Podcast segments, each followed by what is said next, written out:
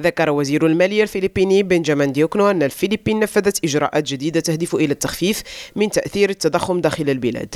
أشار ديوكنو إلى أن تنفيذ كل هذه الإجراءات القصيرة والطويلة المدى يهدف إلى كبح معدل التضخم ومساعدة الحكومة على ضمان هدف العودة إلى النطاق المستهدف والبالغ 2% إلى 4% بحلول أكتوبر من هذا العام مشيرا إلى أن التضخم سجل انخفاضا طفيفا على أساس سنوي في فبراير بمعدل 8.6% مقارنة بمعدل 8.7% في يناير وهو الأعلى منذ 14 عاما.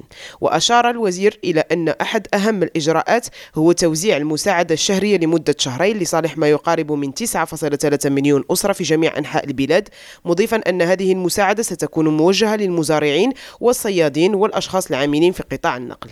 بالإضافة إلى ذلك فإن تلبية احتياجات سلسلة التوريد للقطاع الزراعي مثل مرافق ما بعد الحصاد والتخزين والتوزيع والنقل هي أيضا أحد الإجراءات التي ستساعد على تسريع العمليات وتجنب مشاكل الإمداد داخل الدولة. وتشمل هذه التدابير أيضا إنشاء لجنة مشتركة بين المؤسسات معنية بالتضخم وآفاق السوق. ستكون مسؤولة عن دراسة واقتراح طريقة علمية للتنبؤ بإمدادات وإنتاج المواد الغذائية في هدف تجنب مشاكل العرض في المستقبل. كما ذكر أنه سيتم أيضا تشكيل مجموعة للتنمية الاقتصادية للإسراع بتنفيذ الإجراءات لحل المشاكل الاقتصادية بالبلاد. فاطم زهر بالعربي Rim Raju, Manila.